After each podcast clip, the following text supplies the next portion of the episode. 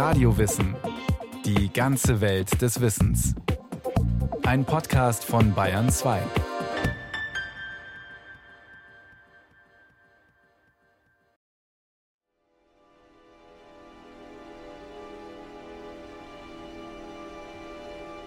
Ein Lehrsaal am Institut für Anatomie der Universität Erlangen. Hier, wo normalerweise Studenten lernen, steht Anatomieprofessor Michael Eichhorn an einem lebensgroßen Kunststoffmodell des menschlichen Torsos, wie es im Biologieunterricht verwendet wird. Um an die Milz, lateinisch Lien oder altgriechisch Spleen, heranzukommen, nimmt er dem Torso zunächst die Rippen ab. Ich muss das ein bisschen hier entfernen. Sie sehen, die Milz ist zunächst mal nicht auf Anhieb erkennbar. Im Oberbauch finden wir zunächst mal von rechts nach links. Rechts das größte Organ des Körpers, die Leber. Dann schließt sich der Magen an. Der Magen ist hakenförmig gekrümmt und ist etwas nach links verschoben, weil die Leber den rechten Oberbauch komplett einnimmt. Ich entferne jetzt erstmal die Leber aus diesem Modell, als nächstes den Magen und dann sieht man auf dieser Linie, also auf Höhe Leber, Magen, dicht an das Zwerchfell angelagert, die Milz. Schon an dem Kunststofftorso wird deutlich, warum das Organ beim gesunden Menschen nicht zu ertasten ist. Die Milz ist nur etwa so groß wie eine kleine Faust. 150 bis 200 Gramm wiegt sie in der Regel beim Menschen. Und sie schmiegt sich passgenau in den Oberbauch, hinter dem Magen und oberhalb der linken Niere. Geschützt wird sie außerdem vom Rippenbogen. Die besondere Anatomie der Milz selbst zeigt Michael Eichhorn nun an einem präparierten menschlichen Leichnam. Wenn man diese Milz aus einem Körper hervordreht, dann sieht man, es hat eine Abgrenzung zur Umgebung, wie eine dünne Haut. Wir sehen, die ist ein bisschen verletzt an dieser Stelle und dann kann man erkennen, unter dieser äußeren Kapsel aus einem kollagenen festen Bindegewebe verbirgt sich eine schwammartige Struktur. Und hier liegt der sogenannte Hilus, der Stiel. Und an diesem Stiel tritt eben eine Milzarterie ein und versorgt das Gefäß mit Blut. Und gegenläufig verlässt eine Milzvene das Organ und geht dann horizontal zurück Richtung Leber. Die Blutgefäße sind vergleichsweise groß. Diese Tatsache und die normalerweise dunkelrote Farbe der Milz weisen auf den hohen Blutgehalt des Organs hin. In der Milz zirkuliert viel mehr Blut, als für die bloße Sauerstoffversorgung notwendig wäre. Und das hat mit ihrer Funktion zu tun. Die Milz ist quasi der Lymphknoten des Blutes. Schaut man das schwammartige Gewebe im Inneren einer frisch aufgeschnittenen Milz genauer an, lassen sich mit dem bloßen Auge ansatzweise zwei unterschiedliche Bereiche erkennen hellere und dunklere Strukturen.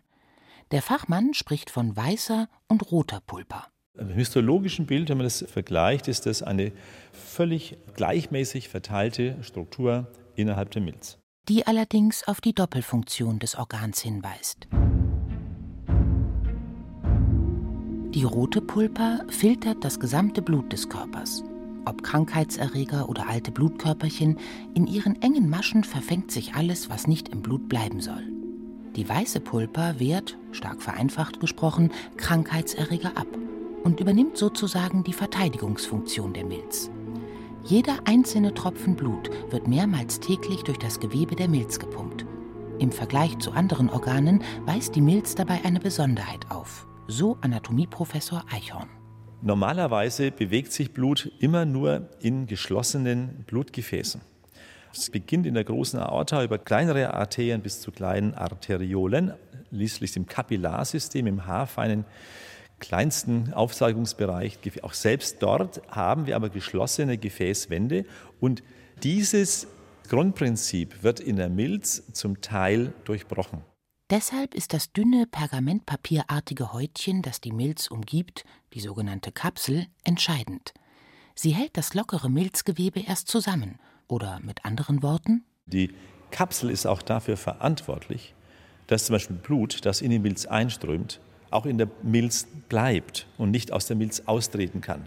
Es ist auch eine Art Versiegelung, wenn eben diese Kapsel Einrisse erlebt, durch einen Unfall zum Beispiel, dann blutet es an dieser Stelle aus der Milz heraus und die Blutgerinnungsmechanismen sind in der Regel nicht in der Lage, das zu beheben, sodass man hier wirklich in eine lebensgefährliche Situation einer inneren Blutung geraten kann.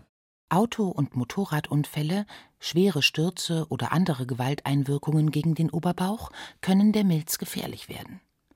Wenn die Milzkapsel einreißt, dann blutet es aus der Kapsel heraus in die Bauchhöhle. Und das ist das Gefährliche auch. Es gibt dort keine natürliche Barriere. Es fließt wirklich in die freie Bauchhöhle. Man wird es daran erkennen, man hat natürlich Schmerzen. Es muss ja ein erheblichen traumatisches Ereignis vorangegangen sein.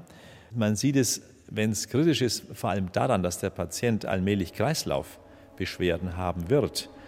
Wenn das eintritt, sollte man mit dem Schlimmsten rechnen und unbedingt auf dem schnellsten Weg professionelle medizinische Hilfe aufsuchen, weil dann geht es wirklich auch um Zeit.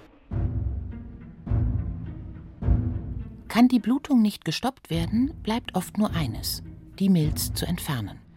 Ein Eingriff, der in der Geschichte der Medizin lange als unvorstellbar galt.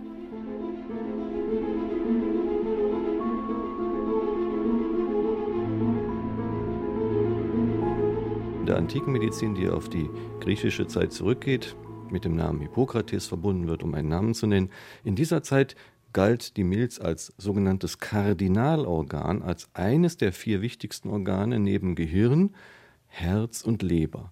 Mit anderen Worten, es war nicht vorstellbar, dass man ohne Milz überhaupt leben könne.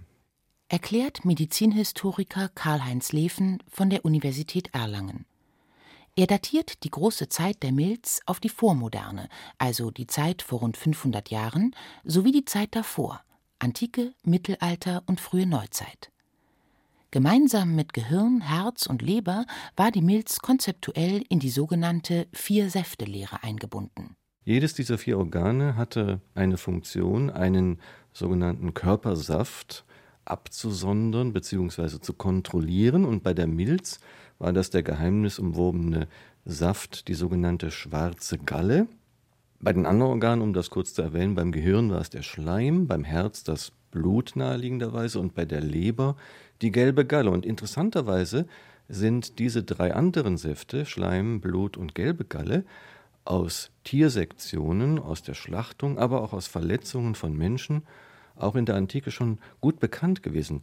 Der geheimnisvolle vierte Saft, die schwarze Galle, hatte immer etwas, na sagen wir, legendenhaftes, insofern man ihn nie richtig sehen konnte. Aber er musste da sein, alleine schon um die Vierheit im Sinne der Symmetrie herzustellen.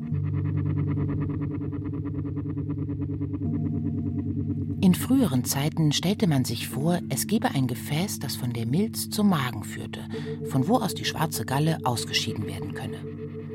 Dass diese Verbindung in Wirklichkeit gar nicht existiert, war zunächst unerheblich, machte doch das Schema der Vier-Säfte-Lehre die Natur des Menschen und seinen Körper verstehbar. Herrscht dort ein dynamisches Gleichgewicht der Säfte, ist der Mensch gesund. Gerät das Verhältnis der Säfte aus dem Gleichgewicht, entsteht Krankheit. Auch für die Temperamente macht das Konzept die vier Säfte verantwortlich. Bei einem, wie man sich das vorstellte, Überschuss eines frischen Blutes kam es dazu, dass man von einem Sanguiniker sprach, also einem Menschen, wo das Element oder der Saft Sanguis, also Blut, überhand hat, war zu viel Galle im Spiel, dann handelt es sich um einen Choleriker.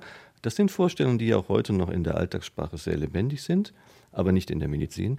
Der Choleriker, also mit seiner Galle, und der Phlegmatiker, wo das Übermaß des Schleimes dann dominiert. Und aber noch einmal der Melancholiker, wo also dieser heikle Stoff der schwarzen Galle zu stark, zu übermächtig wirkt, mit den dann sehr deutlichen Folgen für den betreffenden Menschen. Schwarze Galle, griechisch Melaina Cholé. Schon der Name gibt einen Hinweis auf den Gemütszustand, der mit diesem Saft verbunden ist, die Melancholie. Die Milz als Kontrollorgan der schwarzen Galle beeinflusste in der Vorstellung der antiken Medizin also Zustände, die wir heute wohl als psychiatrische Krankheitsbilder beschreiben würden. Karl-Heinz Leven? In der Antike waren Geisteskrankheiten oder Geistesstörungen immer auch somatisch, also körperlich gedacht. Das heißt, nahm die schwarze Galle überhand, kam es also zur Melancholie.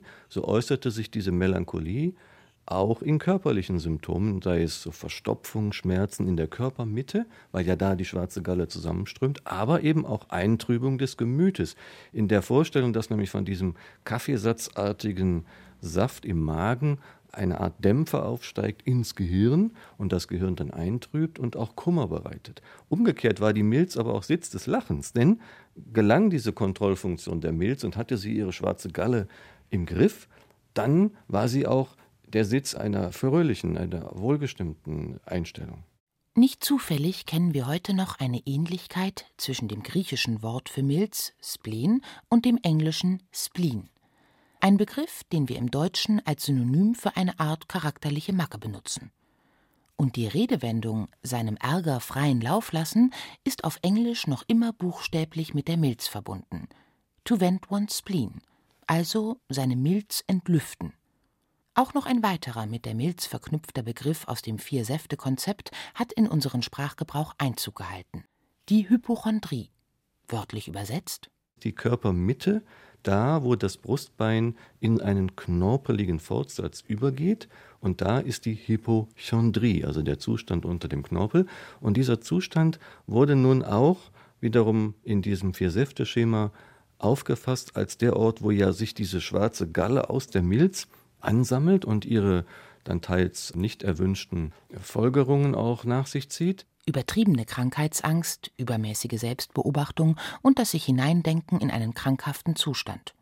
Heute betrachten wir das als eine psychische Störung, die wir aber keineswegs mehr mit dem Begriff der schwarzen Galle in Verbindung bringen. Und insofern ist die Milz oder die Geschichte der Milz vielleicht auch ein ganz besonders gutes Beispiel für ein Phänomen, das wir allgemein in der Medizingeschichte finden, dass gerade bei Funktionen oder Körperteilen, die man nicht so gut versteht, dass man im Grunde assoziativ arbeitet, was zusammenpasst, zusammenfügt, ohne dass daraus notwendigerweise, zumindest im Rückblick, eine schlüssige Theorie entsteht.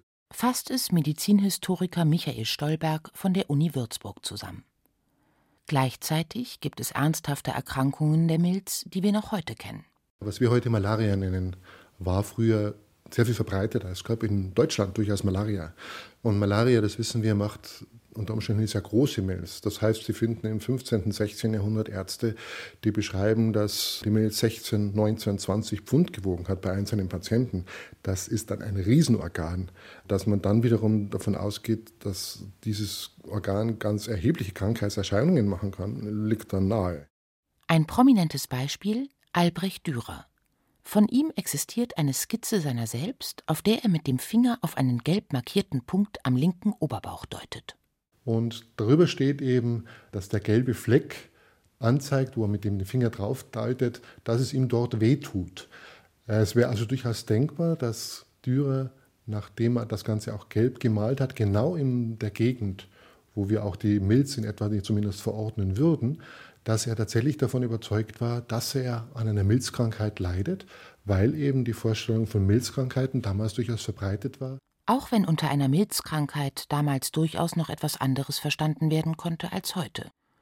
Die medizinischen Vorstellungen, die auf der Säftelehre aufbauten, galten über Jahrhunderte und gaben den Wissenschaftlern gleichzeitig Rätsel auf. Denn auch, dass die Anatomie belegt hatte, dass es keine Verbindung von der Milz zum Magen gibt, brachte die Forscher nicht wirklich weiter, sagt der Leiter des Medizinhistorischen Instituts in Würzburg. Genauso wenig wie die ersten Mikroskope. Das Problem war nur, auch das beste Wissen um die mikroskopische Feinstruktur der Milz half im Falle der Milz gar nichts. Man konnte aus dieser Feinstruktur nach wie vor nicht die Funktion ableiten. Man konnte nur zu unterschiedlichen Theorien gelangen, sodass der eigentliche Fortschritt dann im 19. Jahrhundert zunächst mal eigentlich darin besteht, dass man sich verabschiedet von dem Glauben, dass man tatsächlich zu Gewissheiten gelangen könnte. Ein Untersuchungsraum an der Uniklinik Erlangen. Ein Ultraschall der Milz steht an. Erst kommt dieses Kontaktgel auf die Haut, das ist etwas kalt, nicht erschrecken. Das braucht man, damit die Schallwellen auch schön durch die Haut in den Körper kommen. Und dann sucht man unter dem linken Rippenbogen, wo die Milz ist. Das macht man im Zweifel versteckt, sodass man dann Patient sagen muss, bitte mal tief einatmen. Für Thomas Harrer Professor für Infektionserkrankungen und Immundefekte an der Universitätsklinik Erlangen, gehört die regelmäßige Kontrolle der Funktion der Milz zum Alltag. Denn gerade bei Patienten mit Krankheiten des Immunsystems, chronischen Infekten oder Autoimmunerkrankungen spielt das kleine Organ eine große Rolle. Dann misst man mal die Größe der Milz aus. Es diese Regel 4711, also 11 cm lang, 7 cm dick in einer Richtung und 4 cm in der anderen. Dann schaut man sich die Struktur an. Wenn die Struktur unregelmäßig wird, ungeordnet oder abgrenzbare Strukturen in der Milz zu entdecken sind, dann ist das schon auffällig und pathologisch. Mit dieser Milz ist alles in Ordnung. Bei Auffälligkeiten wären neben dem Ultraschall auch noch andere bildgebende Verfahren zur Milzuntersuchung geeignet, etwa die Computer- oder die Magnetresonanztomographie. Nur bei einer Splenomegalie, der starken Vergrößerung der Milz, wäre das Organ zu tasten. Thomas Harrer. Eine Vergrößerung der Milz kann zustande kommen durch Infektionen selbst, aber auch durch Autoimmunerkrankungen, aber auch durch andere Erkrankungen, wie zum Beispiel Stoffwechselerkrankungen, ein sogenannter Leberhochdruck. Auch dann staut sich das Blut von der Leber in die Milz zurück. Dann kann die Milz größer werden und dann auch Probleme bereiten. Es gibt aber auch Bluterkrankungen, die die Milz mit betreffen, Lymphome, andere Tumoren, die auch dann zum Teil auch isoliert in der Milz vorkommen können. Es gibt dann Erkrankungen der roten Blutkörperchen, auch die können zur Vergrößerung der Milz führen, weil die Milz ständig diese veränderten Blutkörperchen aus der Blutbahn auch entfernt, sodass es eine Vielzahl von Erkrankungen gibt, wo eine vergrößerte Milz ein Symptom ist und ein Symptom, das aber immer wichtig ist und zählt, weil wenn die Milz vergrößert ist, hat es immer eine Ursache, die man abklären muss. Dafür werfen wir noch einmal einen Blick in die beiden prinzipiellen Strukturen der Milz, die rote und die weiße Pulper, den Filter und die Verteidigungseinheiten der Milz. Der Übergang ist fließend, also das eine ist der Filter und die herausgefilterten Krankheitserreger müssen natürlich von dem Immunsystem auch aufgefressen werden. Da gibt es die sogenannten Monozyten, Makrophagen. Das sind spezialisierte Fresszellen, die können antikörperbeladene Bakterien erkennen eliminieren. Sie fressen auch die Thrombozyten und auch die Erythrozyten auf, wenn sie zu alt sind. Und die sind an dieser Grenzzone der weißen Pulper zur roten Pulper. Das heißt, auch wenn es unterschiedliche Systeme sind, sie kommunizieren sehr stark miteinander und arbeiten auch Hand in Hand, um die Verteidigung hier da zu gewährleisten. Als Lymphknoten des Blutes verteidigt die Milz den Körper allerdings nicht nur gegen Angreifer von außen. Auch für das Blut selbst ist die Milz das Kontrollorgan. Überalterte, verformte oder defekte Blutzellen schaffen es nicht durch ihren Filter, erläutert Thomas Harrer. Die roten Blutkörperchen leben relativ lange, drei bis vier Monate. Die tragen Sauerstoffmoleküle, das führt auch zur Oxidierung der roten Blutkörperchen. Sie rosten zwar nicht, aber sie kriegen durch den Sauerstoff auch Schäden äh, und deswegen haben die auch nur eine bestimmte Lebensdauer. Bei den weißen Blutkörperchen und bei den Blutplättchen ist diese Lebensdauer noch geringer. Diese leben circa eine Woche und dann werden sie vom Körper schon prophylaktisch auch abgebaut, weil Fehlfunktionen dieser Zellen der Blutplättchen können dazu führen, dass Thrombosen entstehen, sodass der Körper es gar nicht in Kauf nimmt, dass so ein Thrombozyt zu alt wird, sondern nach einer gewissen Lebensdauer werden diese Blutplättchen automatisch aus dem Blut auch entsorgt, recyceln die einzelnen Bestandteile und sie werden dann wieder das Material benutzt, auch neue Zellen zu bauen.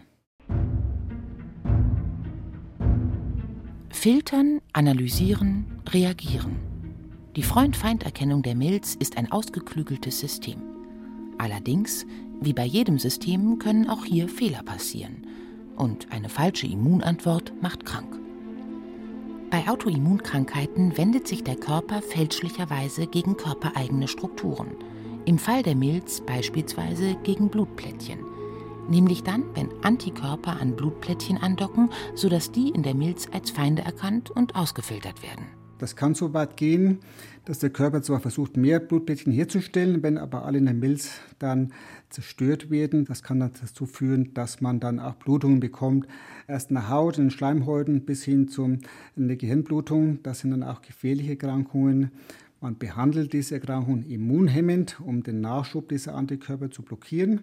Das klappt meistens, aber nicht immer. Und äh, dann muss man zu Maßnahmen greifen, intensivere Therapien durchzuführen. Wenn das nicht reicht und die Patienten blutungsgefährdet sind, dann bleibt oft nichts anderes über, als dass man die Milz dann auch entfernt, um das Herausfischen dieser Blutblättchen dann zu verhindern. Leben ohne Milz ist möglich. Allerdings steigt ohne die Filterfunktion der Milz zum Beispiel die Thrombosegefahr, weil eben alte Blutkörperchen nicht mehr aussortiert werden. Noch schwerer wiegt für den Immunologen allerdings die Infektionsgefahr. Impfungen, insbesondere gegen Pneumokokken und Meningokokken, werden dringend empfohlen, am besten schon vor der Organentnahme. In jedem Fall aber, wenn der Patient keine Milz mehr hat. Wichtig ist, dass diese Menschen immer ein Antibiotikum dabei haben, dass sie vom Arzt ein Antibiotikum verordnet bekommen. Und wenn Fieber bekommt, ist es immer ein Notfall, weil ohne Milz können Infektionen innerhalb kürzester Zeit zu einer überwältigenden Infektion führen. Das nennt man das OPSI-Syndrom, das Overwhelming Postsplenektomie-Syndrom. Da kann man innerhalb von wenigen Stunden bis Tagen dann an einer schweren Sepsis mit diesen Erregern dann versterben. Deswegen brauchen diese Leute immer ein Antibiotikum zu Hause. Wenn Fieber auftritt, müssen sie sich sehr schnell behandeln und sofort zum Arzt gehen oder in die nächste Klinik. Die Milz, das kleine schwammartige Organ mit seiner dünnen Kapsel im linken Oberbauch, es hat eine große Aufgabe im menschlichen Körper.